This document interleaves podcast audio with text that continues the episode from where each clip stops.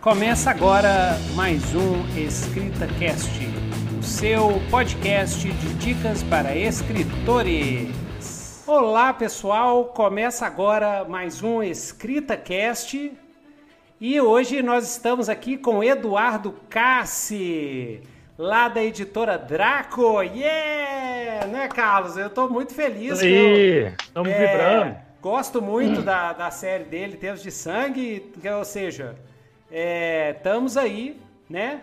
Para, para conversar com esse grande escritor nacional que já tem uma série fechada, né? Que é difícil pra caramba fechar a série. Senhora série. Então, Eduardo, aí, fala um pouquinho de você, da editora Draco. Boa noite. É, agradeço muito o convite. Fiquei super feliz em poder participar do EscritaCast e trazer um pouquinho das das experiências que a gente é, vem tendo ao longo desses anos. Eu sou escritor, sou roteirista, é, tenho uma série é, de fantasia histórica, que é a série Tempos de Sangue, que é onde é, eu comecei na literatura fantástica, é a minha série mais conhecida, que o primeiro livro tá até aqui, se você me permite mostrar a capa. Aí. Isso. Só um pouquinho, deixa eu, deixa eu aumentar aqui. opa, opa, opa, aqui. Isso, beleza. E é uma série que ela já está completa, elas é, são, é, são cinco é, livros, né? Então o pessoal não vai precisar, é, quem está vendo agora pela primeira vez, não vai precisar é, esperar que ela seja escrita, que ela termine. Já acabou, são cinco livros, não vai ter é, mais nada em relação a essa história de literatura, vamos ter quadrinhos dela, mas são histórias totalmente independentes. Ah, sei, já está fechado, né? Já está fechadinho. Já está isso, já está já tá redondinha. E Beleza, depois... e, mas é, fala só fechadinha, rapidinho. Assim, é do jeito que eu gosto. Isso. Igual quando tem uma série fechadinha no Netflix, é o momento ideal para você pular em cima Eu dela. também prefiro. E aqui, Eduardo, é, fala rapidinho com a, da série Tempos de Sangue, assim, a, a premissa básica dela. É. Basicamente, ela é o seguinte: é, a, a, série Tempos de Sangue ela se passa começando séculos 10, 11, 12, Inglaterra, Irlanda, França, aquela região da, da Europa, e ela conta a história de uh, imortais que, seja por escolha ou seja por, por estar no lugar errado, na hora errada, se tornaram é, sedentos por sangue. E o pessoal brinca, ah, você escreve sobre vampiro, e eu faço aqui um joguete. Não, não escrevo sobre vampiro, porque se você lê uh, a série Tempos de Sangue, cinco livros, o termo vampiro não está escrito nenhuma vez, nenhuma vez nessas uh, centenas de páginas. Por quê? Porque não tem é, um termo é, mais contemporâneo até em relação ao, que, é, ao, ao, tempo que eu escrevi a série, né, no, no século X começando, então eu quis fazer essa brincadeira. Então eu chamo de demônio, de, de, de criatura das trevas, adorador de Satã, qualquer coisa, mas vampiro você não vai ler. E o diferencial é que ela se passa em lugares reais, que existiram de fato, é, traz muitos personagens históricos, reis, nobres, bispos. Então, eu não inventei o mundo, eu, eu brinco que eu não, não tenho até essa capacidade de, de criar o mundo, eu usei o nosso mundo a nossa realidade da, da época e fiz essa, essa, essa brincadeira com os meus personagens interagindo com a nossa história real mesmo. Beleza. E tem também a série Vikings, né? Isso, né? Tá aqui também. Tá Opa. aí. Começa. Tô mostrando só o primeiro, o primeiro livro, o primeiro exemplar, para não ficar chato. Uhum. Essa daqui também já está terminada a parte de literatura. Elas são, é, são dois livros. Quadrinhos, a gente vai ter mais quadrinhos, então é, temos já dois quadrinhos publicados e, e são histórias como da Tempo de Sangue, independentes. Então elas não. É, quem lê os quadrinhos pode ler os livros, quem lê os livros depois pode ler. Não importa a ordem, elas não são dependentes entre si. Trazem personagens é, em comum, vamos dizer assim, né? Mas é, de maneira independente entre si. E ela é uma ficção histórica, ela não tem uh, esse lado do sobrenatural como tem na, na Tempos de Sangue. O que você tem da, da parte fantástica é a mitologia. E, na, e eu brinco que mitologia é pra gente, porque pros nórdicos era verdade. É, dava um trovão, dava um raio, era Thor que estava interferindo. Vai fazer uma navegação, vamos fazer um, um oferenda a Han, deusa da, das águas, lá para dar uma acalmada. Então, é, o lado, vou dizer assim, fantástico da, da história, né? Tá nessa parte da, da mitologia e de como isso fazia parte efetivamente uh, da vida dos nórdicos. Então, é, e não é novamente um livro só sobre guerra, não tem a guerra, tem a batalha, tem a navegação, mas eu conto muito sobre o dia a dia e de como é, essas, essas figuras é, se tornaram grandes navegadores, grandes mercadores, grandes carpinteiros, é, é, fabricantes de barcos. Então é, é bem interessante é, essa abordagem que eu também trabalho na nossa realidade, interagindo com personagens reais e brincando com os meus nas lacunas históricas. assim. Beleza, beleza. Então, Eduardo, galera, a gente vai conversar bastante aqui sobre também sobre a obra dele, sobre a carreira dele, sobre e, e também focar um pouquinho a conversa em é, como escrever e desenvolver séries de fantasia, né? E terminar a sua série, né? E planejar e alguma coisa assim. Mas antes, vamos fazer o marchand inicial aqui do Escrita Cast, né? Começando com o Carlos Rocha, porque o meu grande amigo Carlos Rocha está com um catarse, cara, tá com um catarse que está indo muito bem, né, Carlos? Vou compartilhar aqui, ó. Fala um pouquinho desse catarse pra gente, só para o pessoal aí que tá pegando agora, né?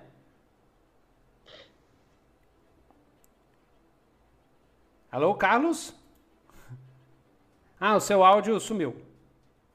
Eu tirei o áudio aqui isso, só para não passar ruído. Ah, então, é, mas a gente está muito feliz aí que a campanha está no quinto dia, já bateu 30% da meta. Uhum. O que o Exterminador de Demônios é um, é um HQ né, de ação, de fantasia, e que o personagem principal é esse elfo aí que vocês estão vendo na capa, o Kill.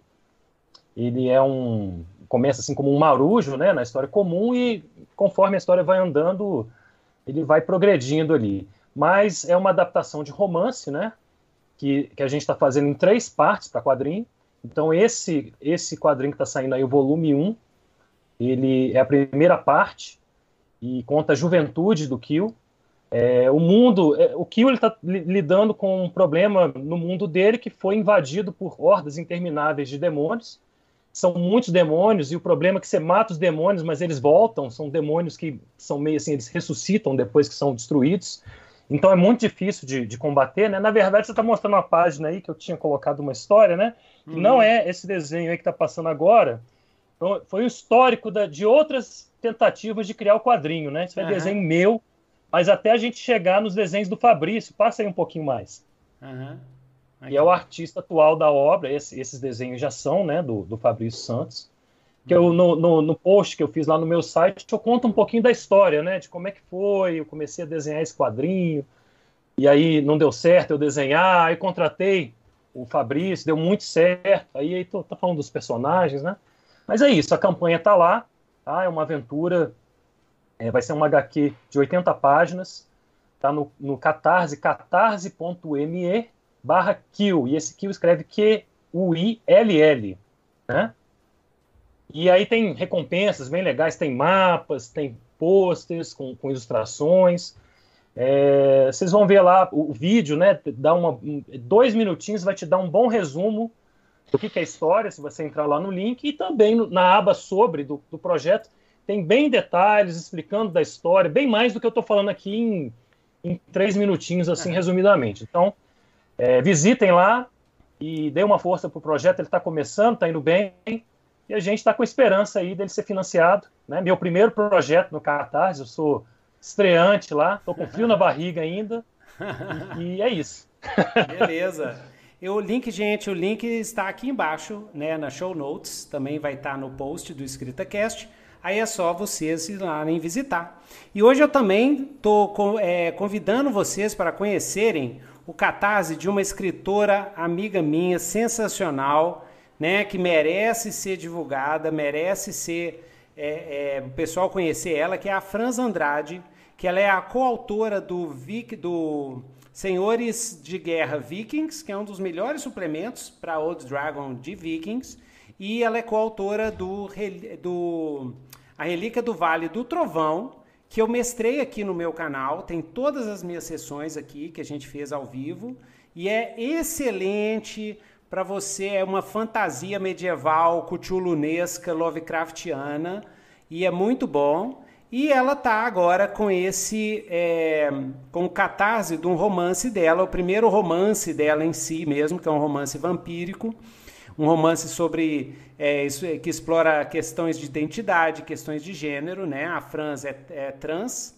E ela é, ela está passando por um momento difícil de saúde, um problema de saúde, então ela, tá, ela fez esse catarse tanto para é, é, divulgar o livro dela e também para quem puder ajudá-la também. Todo o custo do, do catarse do Magnólia vai para o tratamento de saúde dela, tá? Então tá aqui, ó, Magnólia, tem o, o link tá aqui embaixo, vou colocar aqui embaixo também para vocês conhecerem, tá? E vai ter, é, dependendo das metas, sendo as metas atingidas, vai ter adaptação para RPG pelo Tiago Jungues, que é do criador da editora Coisinha Verde, vai fazer a adaptação. O Jorge Valpassos, grande Jorge Valpassos, gênio do RPG nacional, né? Vai fazer adaptação também para RPG. Sérgio Gomes e o Jonas Picholaro também, que, é, que a gente conhece, pessoal da comunidade, né? Então tá aí, galera, vamos participar, vamos colaborar, porque a Franz é uma escritora sensacional. E o romance é bem no estilo gótico, assim, parece um romance do século XIX assim, bem naquele estilo, assim. Eu adoro, né? Para mim é, eu falo assim, na música década de 70, no, na literatura século XIX. Eu sou alucinado com o século XIX, eu leio tudo do século XIX. Entendeu? Então é isso aí. E então vamos lá. Agora, ah, eu sempre esqueço, tem que fazer o meu meu machan também, galera. Quer ajudar? Quer ajudar o tio Nitro aqui, ó. Legião, Era da Desolação. Vocês podem comprar o PDF, 20 reais, 400 páginas geniais, um cenário de fantasia sombria pra, para jogos de RPG. E visita lá o Nitro Dungeon, baixa de graça lá, tem o 2D6 World, tem o, o mais 2D6. E é isso aí, né? Eu, eu, sempre esqueço de fazer o meu machan. Então, vocês visitam lá o Nitro Dungeon ou então o Nitro Blog para dicas para escritores, né? Lembrando, galera que escuta aí o podcast, galera, Tio Nitro faz leitura crítica, tá? Já tenho mais de 15 anos de experiência, sou roteirista profissional, blá, blá, aqueles negócios todos. E eu faço leitura crítica. Carlos já foi meu, meu cliente, né? Carlos parece sou, que Sou bastante. seu cliente, gosto muito, recomendo. Exatamente. exatamente. É eu... excelente, aí dá ótimos toques para a gente melhorar a obra. Isso, recomendo. Isso aí, é isso aí. Eu, eu, eu sou mesmo, sou é, é, é, como é que a minha esposa fala? É, ferrinho de dentista, sabe aquele que ferrinho vai assim? Ferrinho de dentista. Ai, mas eu vou com, com todo o coração, mas é, eu, eu piso assim, mas é, é, com todo o amor, porque eu sei, eu sei. Eu, eu escrevo também, eu sei que é foda, é difícil pra caramba, entendeu? Mas eu vou com todo amor e, e assim, porque o meu desejo sempre, né, quando eu faço trabalho com o Carlos, é que o livro dele seja o melhor possível o melhor possível, né? Porque a gente tem que. A gente enfrenta os gringos, cara. Os gringos são muito bons de técnica. Então a nossa técnica aqui, como escritores, né? A gente que é escritor cheeseburger, né, Carlos? A gente faz é uhum. cheeseburger, a gente não faz sim, sim. livros assim de alta literatura. A gente eu quero que o povão coma, eu quero que o meu livro, a favela do morro ao outro morro, compra e, e, e lê, entendeu? Então, a gente tem que, né, ter essa, essa, esse apuro técnico que eu acho importante. Né? Verdade. Então, já puxando esse, esse assunto aí, Eduardo, é, me conta como é que foi um pouquinho a sua carreira, como é que você começou, como é que você se desenvolveu, o que, que você estudou, como é que você foi escrevendo, até chegar nesse ponto de fazer uma série de fantasia histórica, né? Olha, é, a primeira, a primeira dica que, que, eu, que eu falaria, antes de, de apresentar meu trabalho, antes de contar a, a, a minha história, é deixar essa reflexão. Você precisa escrever uma série mesmo? Será que um livro solo não resolve a, a, tua história? Será que de repente um conto não resolve a tua história? Por que, que eu falo isso? É porque eu vejo muitas pessoas com excelentes ideias, com histórias que você fala, pô, dá um, dá um caldo legal. Ah, mas quero fazer uma trilogia. Ah, mas quero fazer quatro, cinco, dez. Por quê? né? Porque está na moda, porque é, todo mundo lança assim. Então esse é o, é o primeiro é, o primeiro aspecto que eu, que eu sempre, sempre cito. Você precisa de, de mais de um livro para contar a sua história? Você precisa de um romance para contar a sua história? De repente, uma novela, um conto. É, às vezes a gente, a gente tem um, um preconceito bobo é, em pensar que ah, uma obra com 400 páginas tem mais valor do que um conto de, de 5, 6 mil palavras. E você lê, às vezes, uns contos que você fala, meu Deus, é uma porrada tão bem dada que você cai nocauteado e que muitos livros não te causam isso. Né? Então, só fazendo esse adendo. Como é que eu comecei? É... Eu tenho uma, uma, uma, carreira interessante no sentido que eu não sou da área de literatura, eu sou é, formado em análise de sistema. Opa, venho, somos colegas. Eu venho, eu venho do mercado de tecnologia. Então, durante é, muitos anos da, é, da minha vida, de, de, é, de 2000 e, final de 2002, praticamente até 2016, é, 2017, eu trabalhei muito exclusivamente com a área de tecnologia, com a área de desenvolvimento, com a área de planejamento estratégico.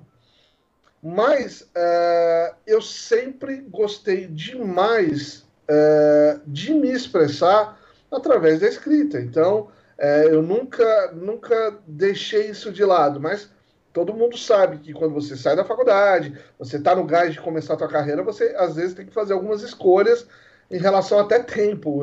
E aí, vou, vou conseguir escrever?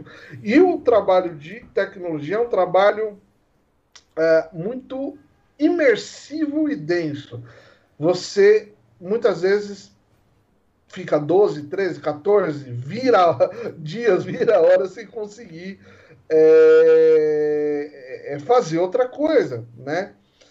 Mas, é, pois bem, vamos lá. Então, em 2011, mais ou menos, não, um pouquinho antes, até em 2010, eu, eu pensando muito em, caramba, é, eu estou deixando demais de lado essa outra faceta da minha carreira, que é a da escrita, que eu estou só imerso com é, resolver problemas de cliente, gerar resultados para clientes, gerar é, projetos de, de N tamanhos, desde de multinacionais imensas até empresas de, de menor porte.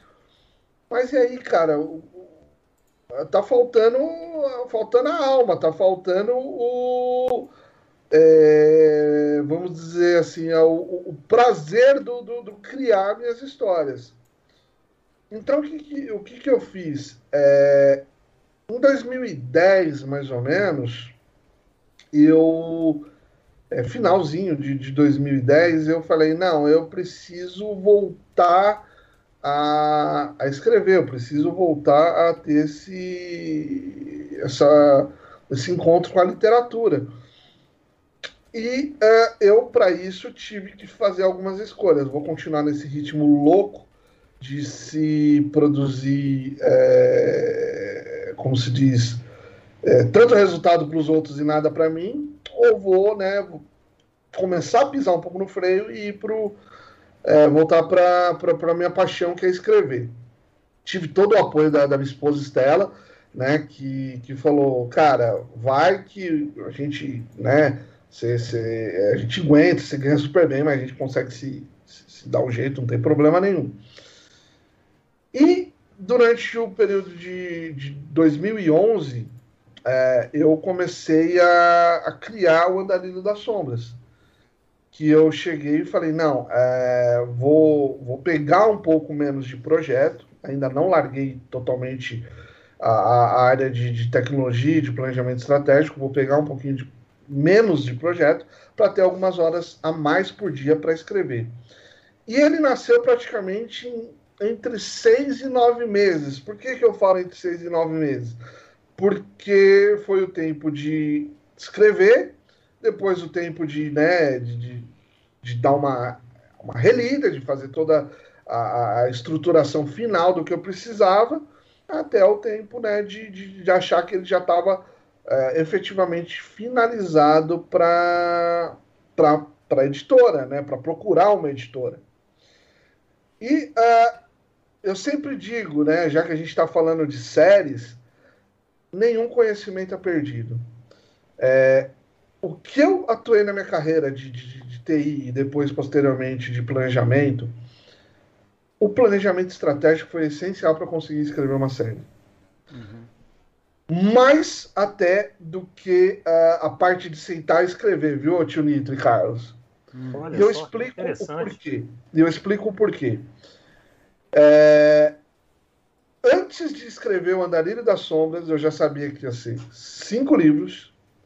Eu já sabia uh, vou dizer com por volta de 90% de, de precisão, as épocas de cada um dos livros. Já sabia qual, qual, quais seriam os, os, os protagonistas hum. e os plots que eu ia querer em cada um dos livros.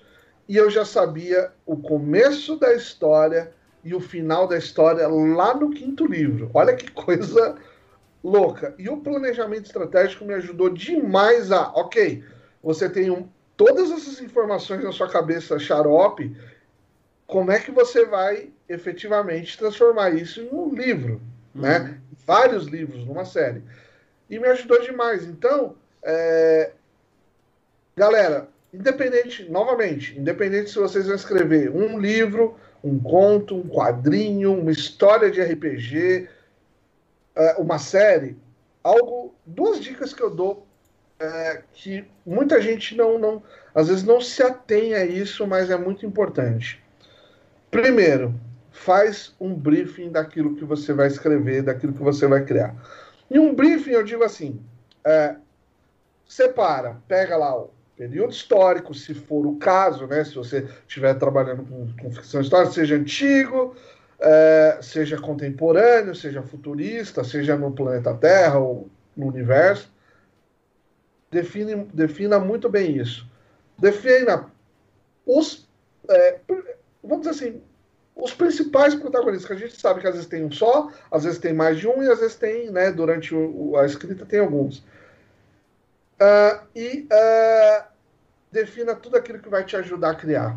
Artigo que você leu que vai te ajudar a criar, é, no caso do pessoal que escreve ficção científica, de repente, um cálculo de, de, de, tempo de navegação até uma estrela, até um planeta, que vai te ajudar.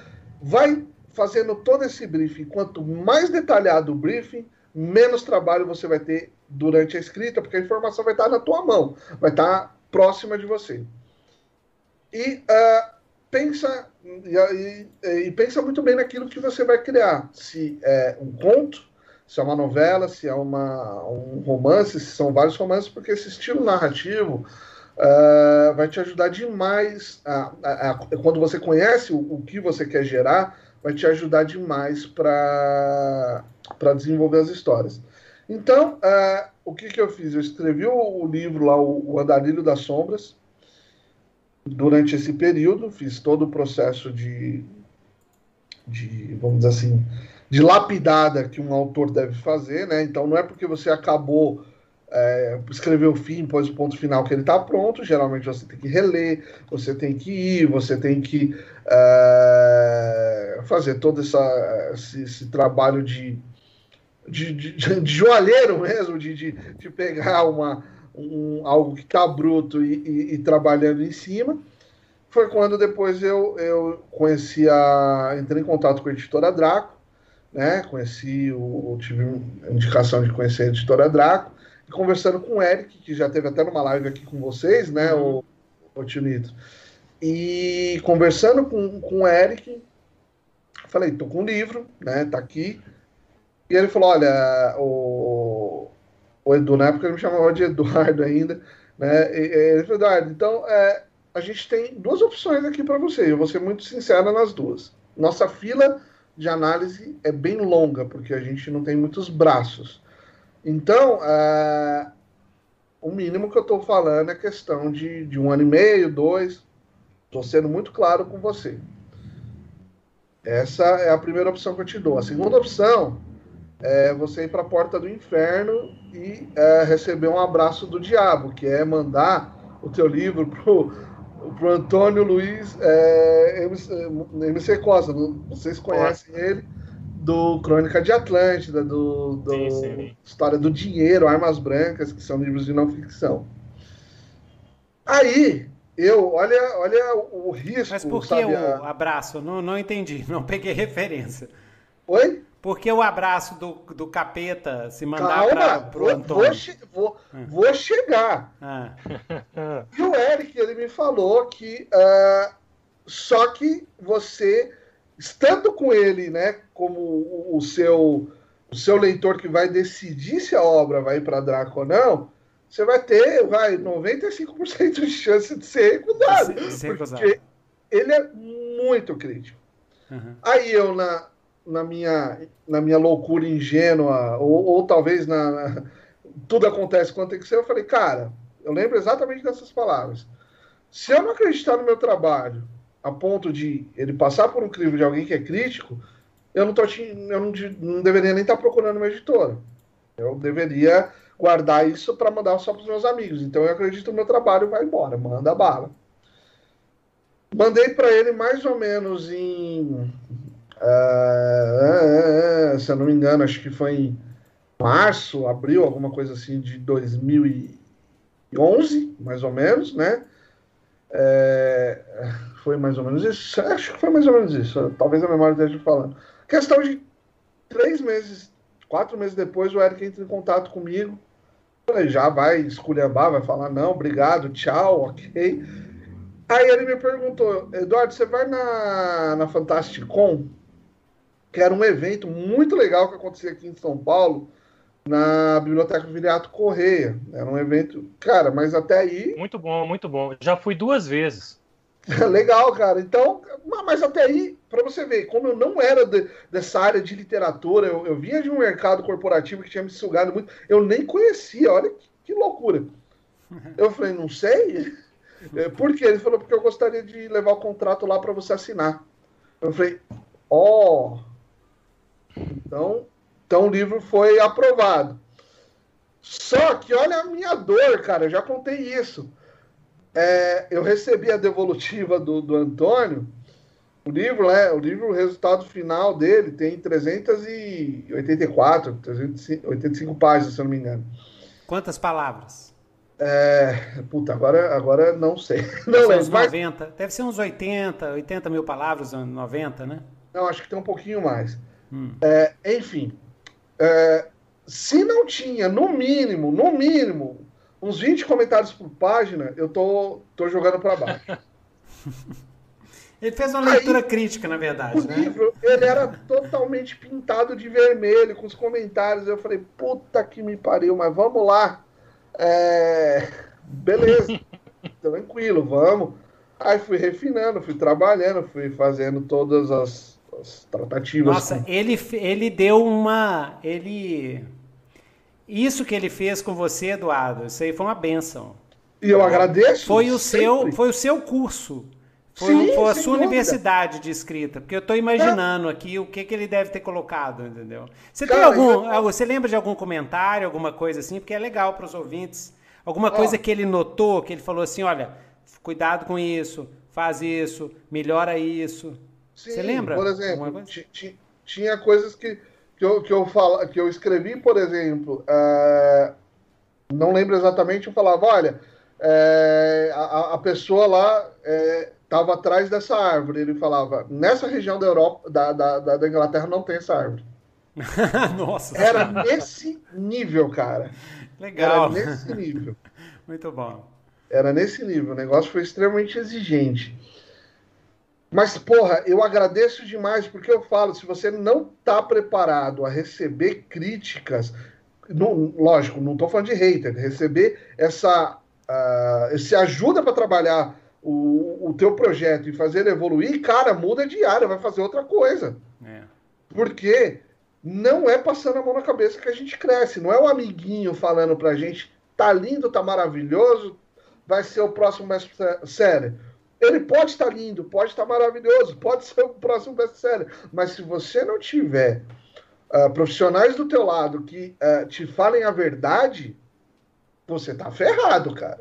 Vai passar um monte de besteira, vai passar um monte de coisa uh, que não deveria, e, né? Mas aí que tá, você tá disposto a aceitar. Por isso que eu falo, às vezes o nosso mercado ainda é muito amador em relação a isso, o, o, o, o, Tio Nito e Carlos. Por quê?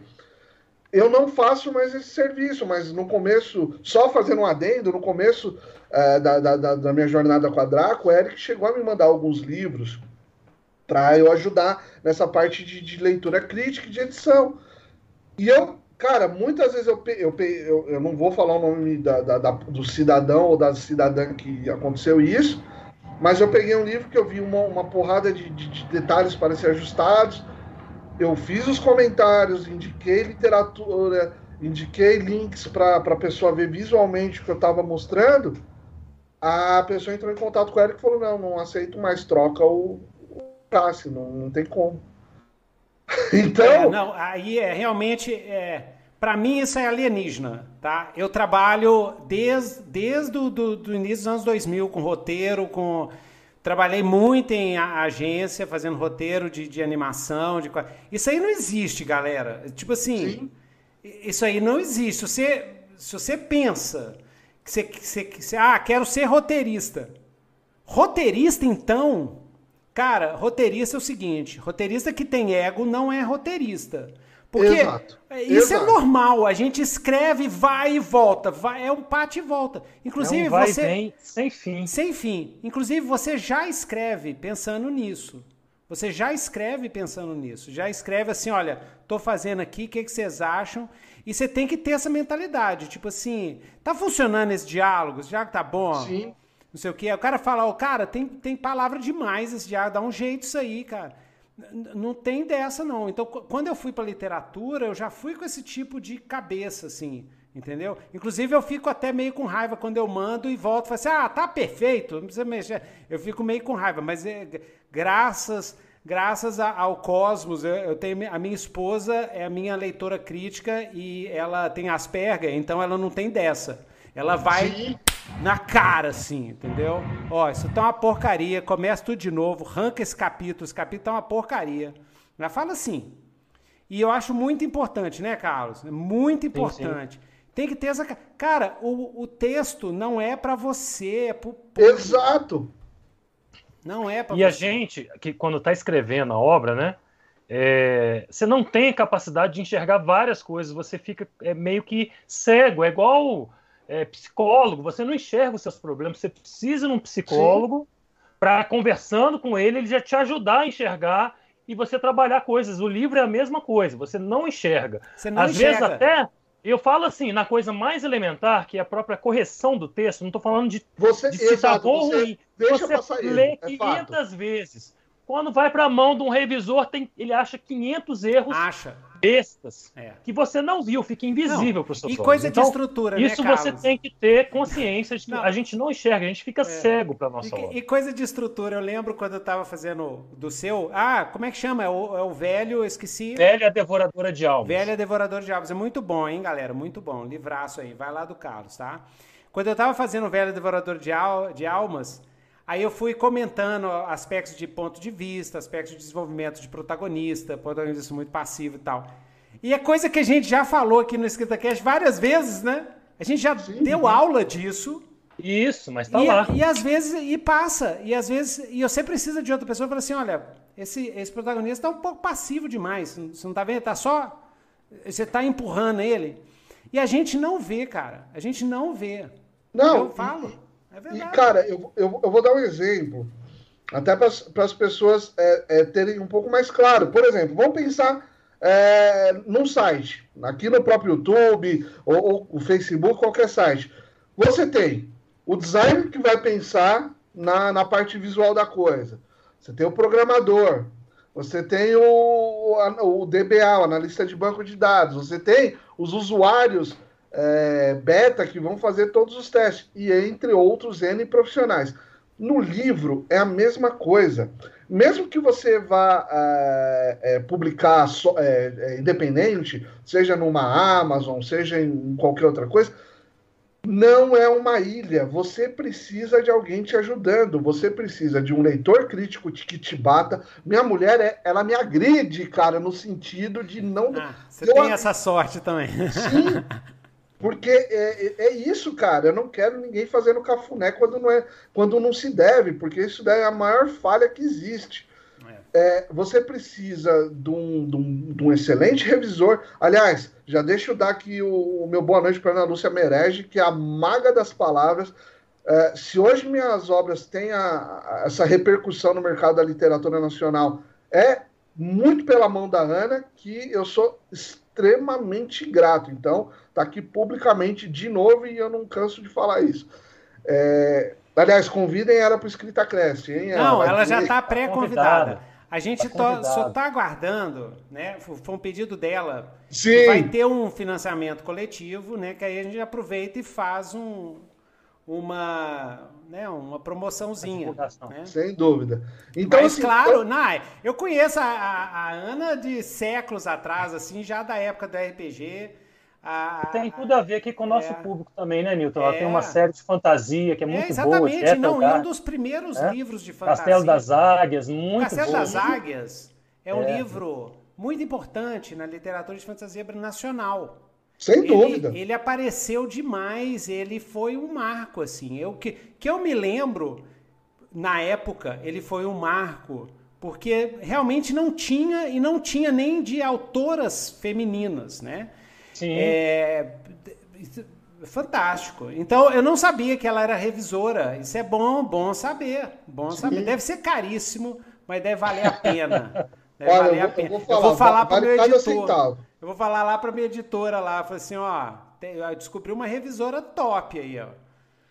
Não, e, e, e não só, ela, ela, ela, ela, ela tem uma. Ela, por ser escritora e, e uma, uma leitora voraz pela profissão dela, ela é bibliotecária, ela tem uma visão é, do todo da história que ajuda demais a pegar esses detalhes que a gente não percebeu. É legal que ela tá aqui no chat, a gente rasgando cedo aqui, ela tá aqui no chat. Ah, não. Ela tá falando, ah, bondade e tal. Não, é, é, é e, realidade.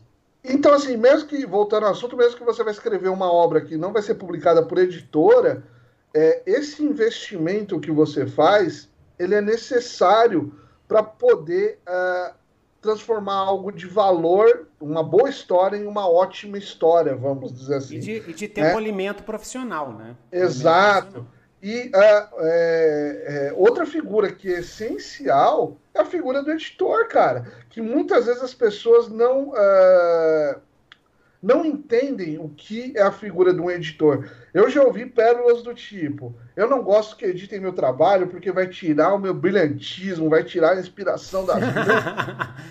Cara, é sério, tudo isso que eu falo eu já recebi, já ouvi. E. Não. Tem uma frase para essa: brilhantismo, dia é outra coisa, mas deixa para lá. o bom editor é aquele que vai, que é, o, no caso, o Eric, que edita minhas obras de literatura, o Rafa, que edita minhas obras de, é, de quadrinhos. O bom editor é aquele que vai pegar o que você criou, sem mexer no teu estilo, sem mexer na tua. É, vamos dizer assim, na, na sua voz. Na sua, sua voz, voz, narrativa. E ele né? vai desenvolver o teu máximo potencial. Ele vai chegar para você e falar, cara, aqui você exagerou na descrição do, uhum. do ambiente. Aqui faltou uma descrição de ambiente. Aqui você pegou o personagem e eu não estou conseguindo diferenciar do, do outro personagem. Aqui você fez uma descrição tão grande que não deixou o leitor pensar no, no formar a imagem que, que era necessário. Então, a figura do, do bom editor ele, ele é necessário para pegar você, o seu texto, a sua identidade e falar: ok, vamos transformar isso num, num negócio que seja digno para o público. Porque, assim, novamente, é, o escritor, às vezes ele pensa muito no eu, no eu, no holofote, no. Sabe? Primeiro que se você está pensando isso e está no Brasil, você está pensando errado. Não é, não é muito bem assim que funciona. É, você pode ter destaque, eu não posso reclamar do, dos destaques que eu tenho com as minhas obras, que eu estaria sendo totalmente. É, ah, estou fazendo, sabe? Não, eu tenho um belo destaque, eu tenho uma, uma relevância dentro daquilo que eu, que eu me propus a, a fazer mas não nada se comparado às vezes o que vem de fora, que vem com o poder de um filme, que vem com o poder de uma série, que vem com o poder de, de, de, de né, de todo o marketing é, agregado. E o, o, o escritor, uh, como, como os de, demais profissionais das artes, às vezes ele tem a, a tendência muito do pensar em eu, eu, eu, eu, eu, eu, eu. Quando na verdade é, a gente tem que pensar sempre no outro lado a história que a pessoa está lendo, que ela investiu tempo, que ela investiu dinheiro, que ela investiu, uh, que ela escolheu entre centenas de milhares de outras histórias, e aqui eu não estou exagerando, é só a gente pensar em qualquer um dos temas que a gente escreve, vão ter dezenas, centenas de ótimos livros uh, uh, também né, na prateleira ou, ou, nas lojas virtuais. A pessoa que está investindo nisso, ela merece ter uma boa história, uma história lapidada de uma maneira que você passe o seu melhor para o leitor. Ele pode não gostar da história, ele pode achar o desfecho é, que ele, ele não concordar com o desfecho, ele pode não gostar de personagem, mas ele nunca vai poder falar que a tua história é desleixada, que foi uma história que ah, foi jogada. Não, isso nunca. É, vamos isso, dar uma. me lembra. Hum. Ah, me lembram. Eu queria duas coisinhas aqui, Nil. Depois eu quero ver os só comentários. Só, manda ah, brasa, vamos, Carlos, vamos depois a gente vê os comentários. Mas aqui, é. É, me lembra essa última fala, né? Um, um, uma coisa que me marcou muito naquele livro Story, Story, né? Do Robert McKee, que ele fala, ele tem um primeiro capítulo que é muito interessante, que ele fala da importância do trabalho de quem cria histórias e do tempo que as pessoas, você dá valor ao tempo das pessoas que vão consumir as suas histórias, né? Sim. E de você fazer o seu melhor mesmo e, e, e ir ao máximo do que é possível. Palavra da salvação. Sempre que a gente fala do Borgo Maqui, a gente fala palavra da salvação. a outra coisa, eu queria fazer um parênteses, voltando lá no início, né? Primeira fala sua, Eduardo, que eu, eu fiquei pensando aqui, como eu queria transportar isso para uma máquina do tempo lá para uns 25 anos atrás, porque eu fui, eu fui vítima da maldição de Montezuma, da, do, do autor que começa, a sua primeira obra é uma trilogia, é uma série. Aí a primeira coisa que eu escrevi foi isso, né? Primeira Lá, obra é uma saga de 14 uma volumes. Uma saga gigante. E não, naquela época mal tinha internet, não só isso, como mal tinha pessoas discutindo, né? Literatura. Verdade. Eu escrevi é. da minha cabeça lá é. e pronto, já passou, né? Mas se fosse hoje em dia, esse hum. conselho que você deu, ele é ótimo. É, eu, é só um reforço do que. Quer dizer, o título do episódio, né, sobre escrever séries de fantasia, é, mas eu, eu, reforço, né? Será que precisa de uma série mesmo? Será que um, um livro único ou um conto não te atende? Mas, passado por isso tudo, quando você chegou ao ponto de saber que a sua obra é uma série, né? Aí já ir transformando numa pergunta para você, Eduardo. Então, por exemplo, no caso do Tempos de Sangue, só, só, no caso de Vikings. Só vamos só dar um é, espaço para. Ou alguma. Isso. Sim. Isso, essa é excelente pergunta. E hum. deixa eu só ver os comentários aqui, aí, Eduardo. Ah, aí tá, você, vai lá. Você... Vai lá que eu termino a pergunta na sequência. Beleza. Então, gente, muito obrigado pela presença aqui no nosso EscritaCast, que é sempre transmitido ao vivo. Você que está escutando aí no Spotify e nos outros é, serviços de podcast. Né? Então nós estamos aqui, ó, muito, é, é, é, seja bem-vindo, Mr. Danny Marks, né? Ana Lúcia Mereja aqui. Hoje está chique. Lilian Abraão, de novo aqui, prazer, em, né? ainda bem que está retornando. Alexandre Ricardo, valeu. Fantástico Cursos, Fantástico Cursos, Cassi é um exemplo do melhor que o Fantástico Nacional tem para mostrar hoje. Ó! Oh. Olha a honra de ouvir isso do grande mestre Alex, cara. Chique, grande é, Alex. Professor Alex. Alex, Alex depois entre em contato. Marcando presença aqui isso. no nosso programa. Obrigado. Entre em contato para conversar com a gente aqui, divulgar o trabalho de vocês, tá? Escrita Cash é justamente para isso. Um dos maiores problemas que a gente tem aqui no Brasil, principalmente em literatura de gênero, que é o que a gente trabalha, né, Carlos? É falta de Sim. divulgação. Tem que divulgar mais. Né? Ana, Ana Lúcia também precisa de cálculo de navegação. O A é assim mesmo, e não sei sobre o que, que ela comentou, mas acho que foi sobre esse lance é, da edição. É, foi lá né? atrás, quando, quando tá, o, o Eduardo estava falando da preparação do escritor, que ele vai fazer o seu briefing. Aí ele citou que é, se é uma história de ficção científica, é, pode precisar de cálculos e tal. Então é sobre isso, isso lá, lá de trás. Ah, sei. Herbert William está sempre aqui. Prazer em retorno, retorno Herbert. É, existe um ditado mais ou menos assim: dominar a técnica artística tão bem a ponto de esquecer a técnica e poder, enfim, focar na arte em si. Esse planejamento prévio todo tem isso como meta? Então é uma pergunta para Eduardo. Ah, sim, porque ó, ó, olha que interessante. Principalmente quando você está escrevendo obras longas, vamos falar de série, ou mesmo com um quadrinho que você está fazendo de, de 80 páginas, que pode ser considerado um, um quadrinho maior, um quadrinho longo. É, se você é, não tiver uma boa documentação daquilo que você está fazendo, né, você vai se perder ou vai demorar muito tempo para recuperar as informações. Coisas bestas, gente, que já aconteceu comigo. De repente eu falar que um personagem tinha o cabelo longo e ele tinha o cabelo curto. De repente eu falar é, que um personagem estava em Londres na data tal e ele não estava. Eu tinha citado que ele estava lá a 600 quilômetros de distância. Quando a gente faz todo esse trabalho, que é, eu vou confessar, quer dizer, eu não acho chato, é, mas tem muita gente que acha chato, que acha cansativo, que acha até desnecessário. Ah, para que, que eu vou perder tanto tempo é, fazendo isso?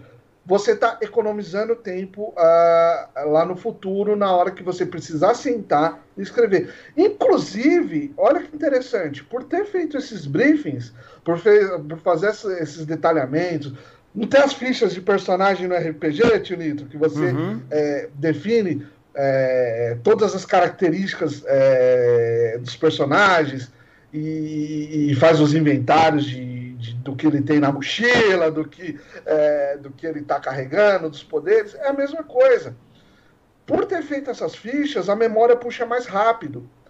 No sentido de, é, caramba, é, se eu falei que meu personagem é, tem um. Se meu personagem tem 1,50 de altura, ele não vai conseguir esticar a mão e colocar. Pegar um galho que está um, a, a 2,10 metros. E dez. Se ele tem, por exemplo, 1,90, ele já vai conseguir parece detalhe bobo, parece detalhe é, insignificante, mas na hora que você está marretando o teclado, que veio uma ideia de cena, que veio uma ideia de, de, de, de, um, de, um, de, um, de uma narrativa, independente se é, é, é do que você está fazendo, no caso se é mais longo ou mais curto, e principalmente na, nas obras mais longas, isso vai te facilitar demais, demais para você não se perder. É, é, é clássico. Então, assim, é, para quem não está acostumado, para quem não está é, é, é, muito habitu, habituado com isso, e eu estava muito por causa do, do, da minha carreira de TI, de planejamento estratégico, isso ajuda demais, gente. E de repente, uma estrutura de tópico já vai salvar a vida, viu, Tinito? Uhum. Viu, Carlos? Uma estrutura de tópico, cara. De é você verdade, separar verdade. personagem tal, altura, idade aproximada, é, tipo, tipo físico, isso já vai ser uma mão na roda imensa. Então, sim, é, respondendo a pergunta, se tiver mais alguma ajuda. dúvida, coloca aí que a gente, a gente é, avança nessa, nesse quesito. Beleza. Ana Lúcia Merege, Bondades, Fantasticursos, Ana, o Alex, né? Ana é uma referência de fantasia para em nosso país. E é, isso é, é óbvio, isso é lógico. Né? É, Clarice Lispector teria espaço hoje, Onofre, é, Onofre Paiva. E isso aí, Onofre, essa, esse tipo de, né, de viagem, né? Será que o Machado teria espaço hoje, não sei o quê? Esse é o tipo de especulação assim que daria um ótimo conto de ficção. Oh, é verdade. Mas eu sempre costumo falar que, quer dizer, da minha atual gurua Rita, a Rita Von, né, a, a drag queen maravilhosa, que eu tô apaixonado por ela, apaixonado. Tô assistindo tudo, escutando tudo. Ela sempre fala uma frase que eu vou começar a repetir aqui no Escrita Cast. Todo texto tem que ter contexto. Texto tem que ter contexto. E mais do que isso, escritor, literatura tem contexto. Tá? Então, a Clara, inclusive a Clarice Lispector em vida não fez tanto sucesso assim. Ela era muito conhecida em grupos muito fechados. Foi só Sim. depois que surgiu o contexto que a lançou né, no, na literatura mundial com a. Ela é bruxaria. Clarice Spector é o seguinte, cara. Clarice Spector é que nem o seguinte: imagina o cara é um jogador de futebol, entendeu? E do lado tem o Pelé, entendeu? O Pelé é sobrenatural, é coisa sobrenatural. Eu jogo futebol. A Clarice Spector é bruxaria. É bruxaria, não é literatura, cara. Aquilo é magia em forma de escrita. Né? Mas tem que ler, viu, galera? Pessoal aí, ó, tem que ler de tudo, tá? Ler de fantasia, ler fantasia histórica, ler esses romances, mas ler alta literatura, ler Caio Fernando de Abreu, ler Clarice Lispector, ler Daniel Galera. Ler, ler... teatro, gente. Isso. Teatro é essencial para ajudar você que fazer teatro, é, diálogo, é diálogo teatro, roteiro. Ah, adorei o filme tal. Pega o roteiro na internet Isso. e lê. Entendeu? Posso fazer uma provocação, ah, Pode. Provocações. Eu, é, grande Abujamra, né? Nossa! É, ó, oh, guru. O que é a vida? Eu, eu, ouço muito, eu, ouço muito, Às vezes as pessoas falarem que não tem espaço mais para para coisas longas, não só literatura, mais vídeos, seja por efeitos TikTok, seja por efeitos é, de pressa, seja por, pelo acelerado uma vez e meia, duas, três que a gente tem hoje essa possibilidade. Mas eu vou fazer uma provocação para todo mundo, inclusive para mim mesmo. Eu não sei fazer TikTok. Eu não me sinto bem. Eu não tenho a habilidade, eu não tenho a naturalidade que as pessoas têm para fazer aquilo. Que alguns são maravilhosos, vamos dizer assim. Eu não tenho uh, essa habilidade. A minha habilidade é escrever, a minha habilidade é contar histórias é, através da, da palavra. Muitos têm habilidade de desenhar, outros têm habilidade de tocar músicas, outros têm habilidade de cantar. Dentro da tua habilidade, você vai se minimizar e menosprezar porque o modismo está acontecendo. Então, é, antes de você pensar que determinada onda é o que está parametrizando, por que você não faz o caminho inverso? Você não pensa onde está teu potencial para se destacar no mundo parametrizado? Hum. Exatamente. É aquele caralho, você come um hambúrguer tipo de fast food, é, é gostoso, é gostoso, vai te saciar, vai te saciar.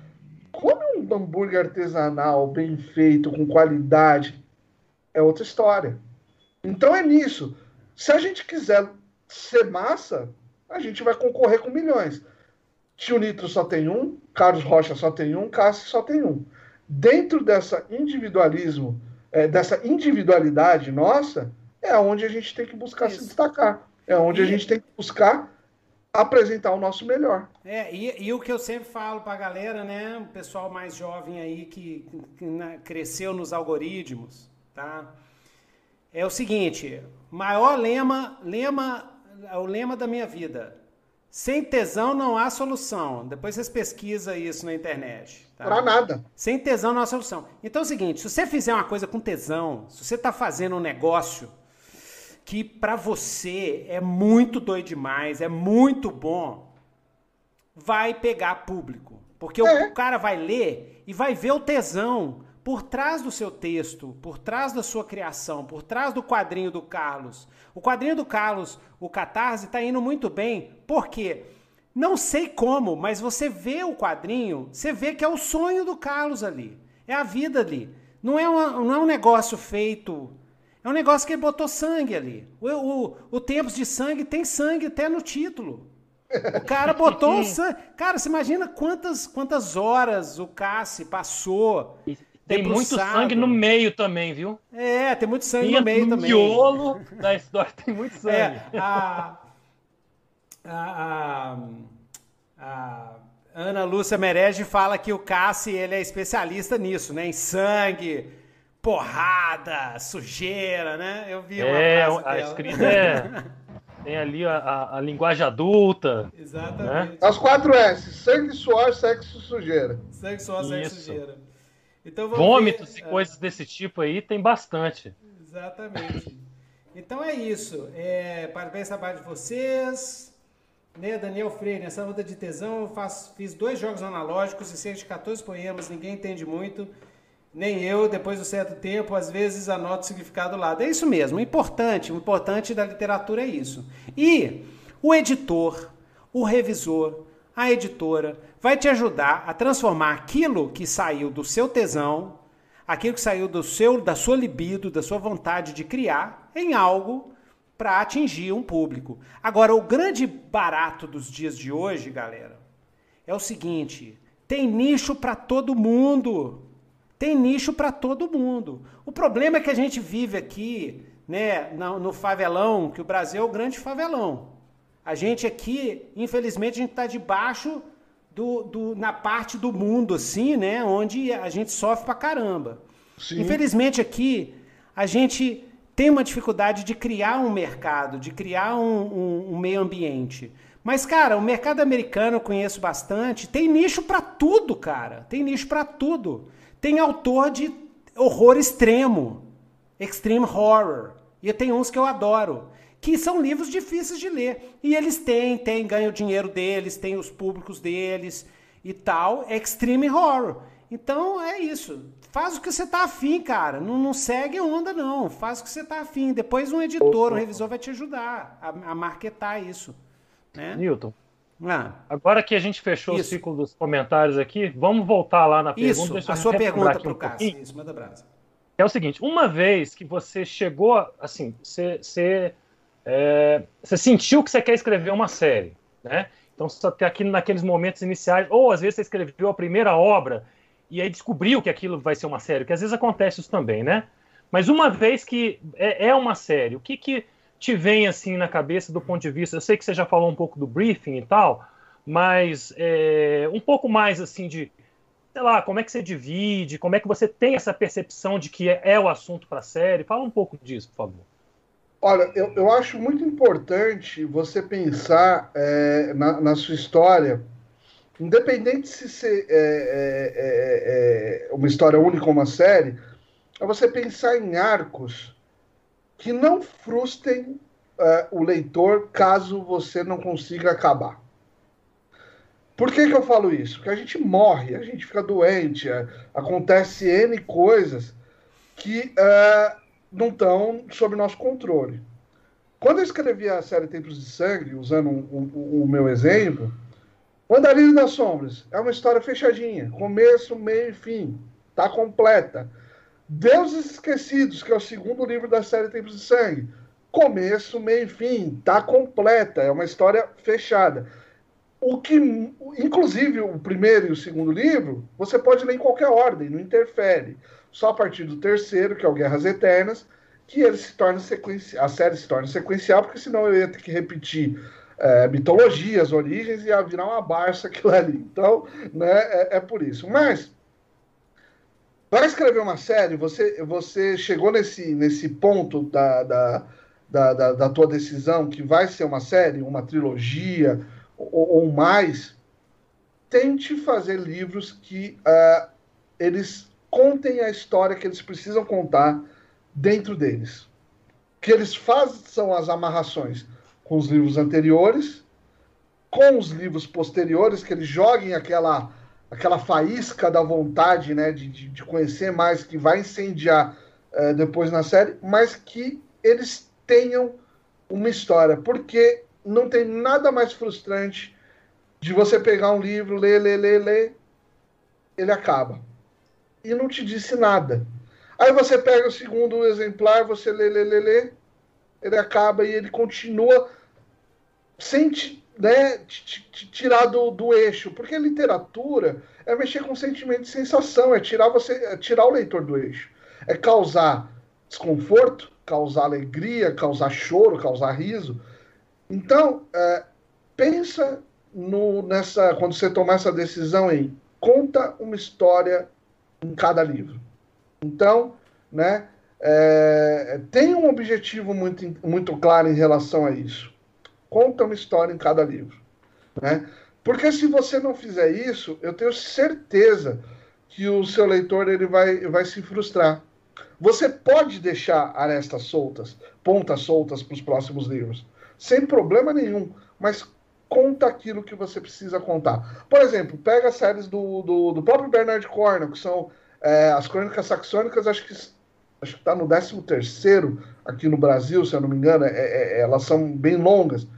Mas cada um dos livros, ele conta o que ele precisa naquele, naquele momento. É a coroação do rei, é desculpa, a morte de um inimigo é, é, é forte, é um dilema na família, é, é, é o dilema do, do, do, paganismo, do cristianismo. Cada livro ele vai contando isso. Tem amarração com os anteriores, sem dúvida, que vai sendo sequencial, e deixa os, o gostinho de quero mais para os próximos. Mas acho que o, o ponto principal é esse.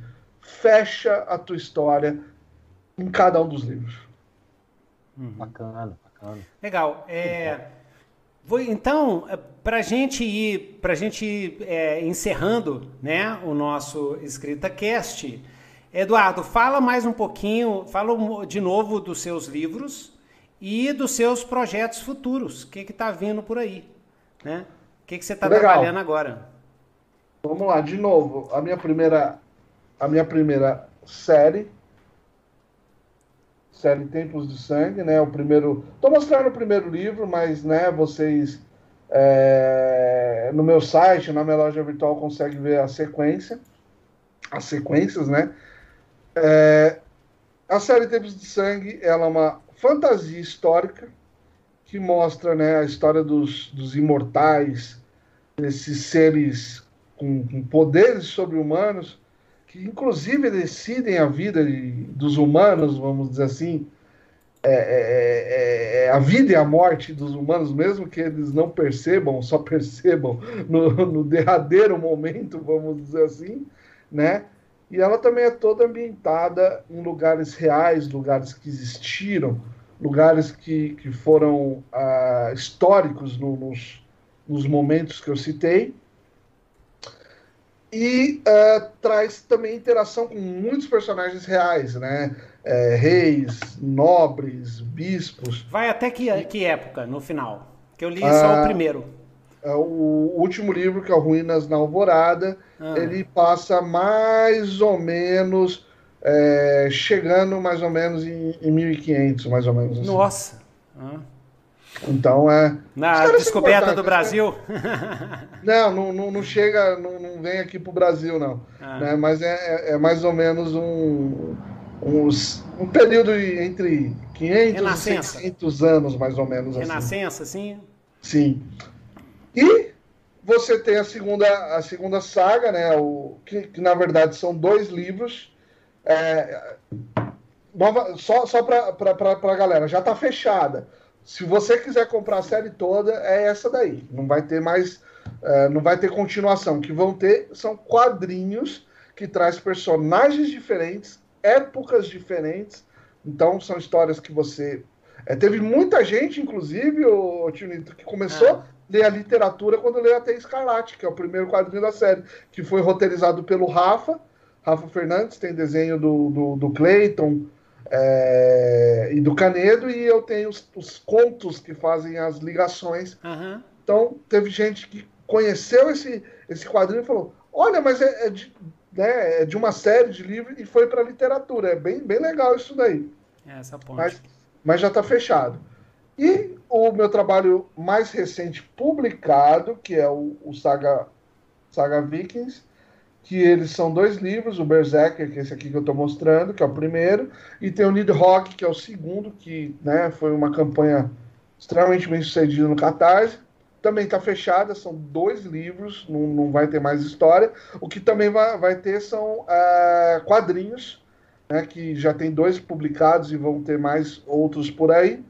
E esse daqui, ele é uma. É, já não é uma fantasia, porque não tem o sobrenatural no sentido é, da, da, figura dos imortais, dos, dos, bebedores de sangue, mas é uma, é uma, é uma ficção histórica, porque tem a parte da mitologia, tem a parte dos deuses, tem a parte das crenças dos nórdicos, de como é, todas essas forças, esses poderes realmente interferiam nas vidas deles. Oh. E, também, e também ambientado no, no, nosso mundo, no nosso mundo real. Então, assim, eu não crio mundos. Eu uso nosso, nossa, nossa, nossa história, nossa história conhecida e desconhecida, que lógico a gente precisa dessas brechas para trabalhar, para criar os meus, uh, os meus personagens. Então, isso é o que tem publicado. O que vem por aí, né? O ano passado foi um ano um pouco atípico para mim, porque eu brinco desde que eu comecei a publicar. Eu tenho pelo menos um livro ou um quadrinho por ano, então 2012 Andarilho da Sombra, 13 é, Deus Esquecidos, 14 Guerras Eternas, 15 O Despertar da, da Fúria, 16 A Ruína da Alvorada, que foi a Tempos de Sangue, depois 17 foi a T Escarlate, que é o quadrinho, 18 foi o, o, primeiro livro da saga Vikings, que é o Berserker, né, e um quadrinho. Uhum. 19 foi o Nidhogg, que é o segundo livro. E. É, desculpa, 19. 2020. 2019? É, 2019. 2020 foi o Nidhogg, né, que é o, o quadrinho. Só que 2021. É, não tive tempo, ocorreram, né? Depois você torna, você se torna pai, as coisas mudam bastante, né? Então não tive tempo. Então ano passado eu tive um lançamento que foi um conto, mas eu fiquei extremamente feliz que ele pegou vários top ranqueados lá na Amazon, gostei pra cacete, que é o, o Três Badalados, que ele conta a história de um homem de Deus, um papa que deveria ser representante de Deus na Terra, mas era o maior filha da puta que existiu um dos piores representantes da igreja, história real, de um, de um, cara real, de um papa real. Tá lá, esse saiu só em e-book, então você procura lá na Amazon três badalados, baratinho, R$ 2,99. Foi o lançamento do ano, ano passado. Ai, que joia. E esse ano vai vir no Catarse lá para maio, uma, um novo livro. Não vai ser série também, vai ser uma história fechada que se passa não na Idade Média, mas na Antiguidade. Isso oh. daí é. Oh, legal. Legal, Vamos legal. E tem título para vocês. Já, Já tem, tem título, ou não? Título provisório? Tem, mas não posso falar. Ah, ah ok. Tá então mistério, mistério, galera. É um mistério.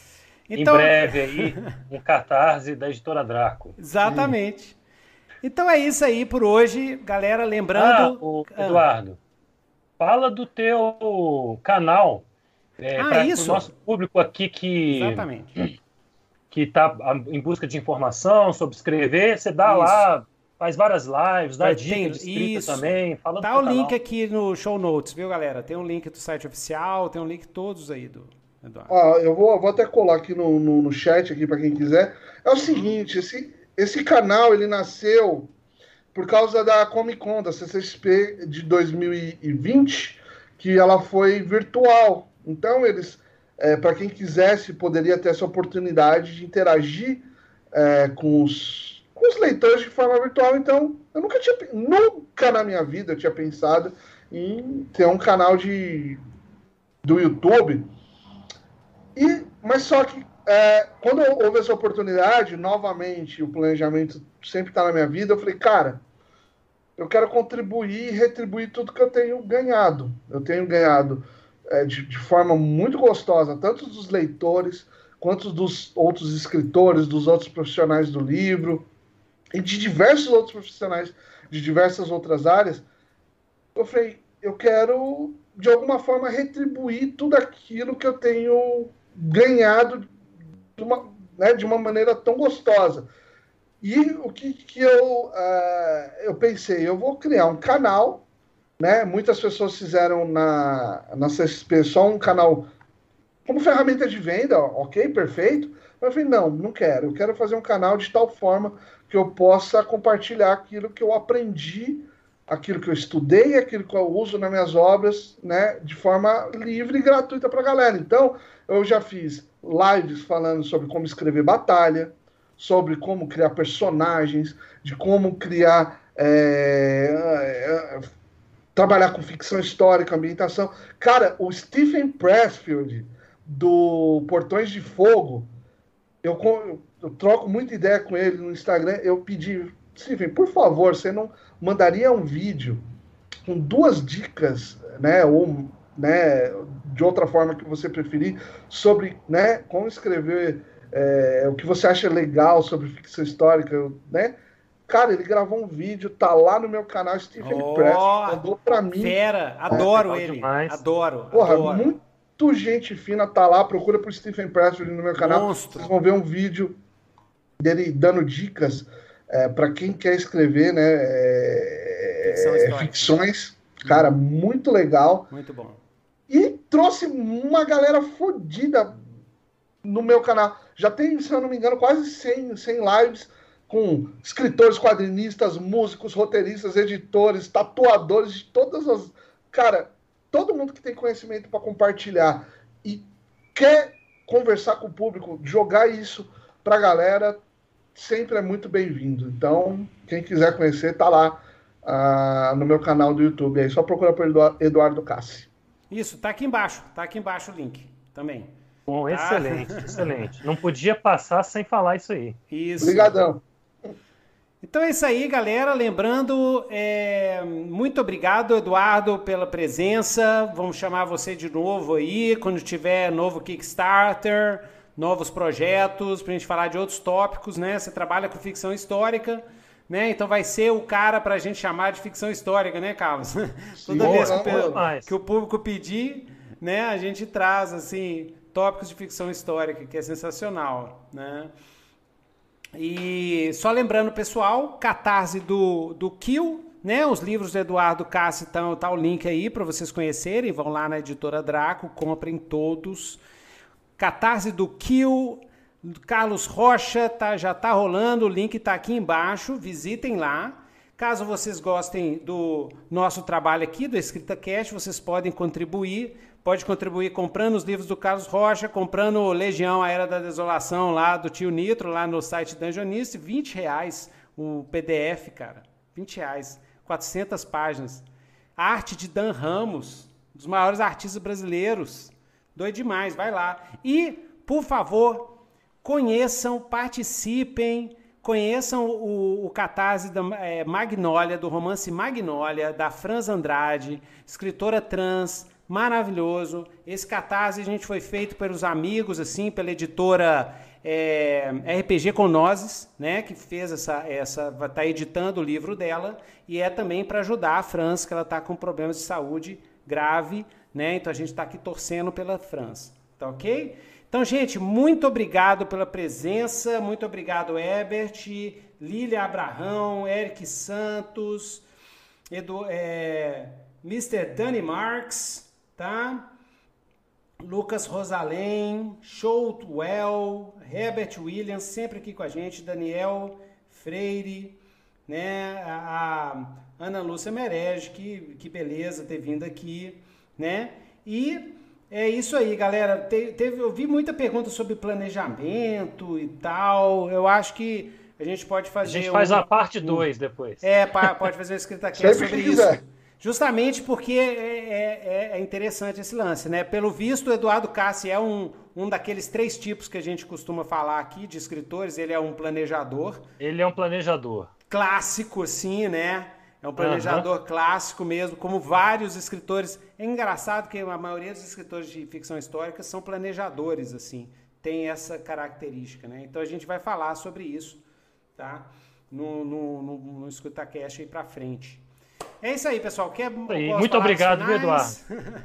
Valeu pela sua presença aí. Foi, foi muito bom pra gente aqui. Beleza. É um ótimo programa. Eu que agradeço aqui. Muito obrigado a todos que participaram, inclusive, pelo chat aqui com a gente. Isso. Até mais Valeu. então, galera. É, até a próxima. Isso aí. Vou aumentar aqui.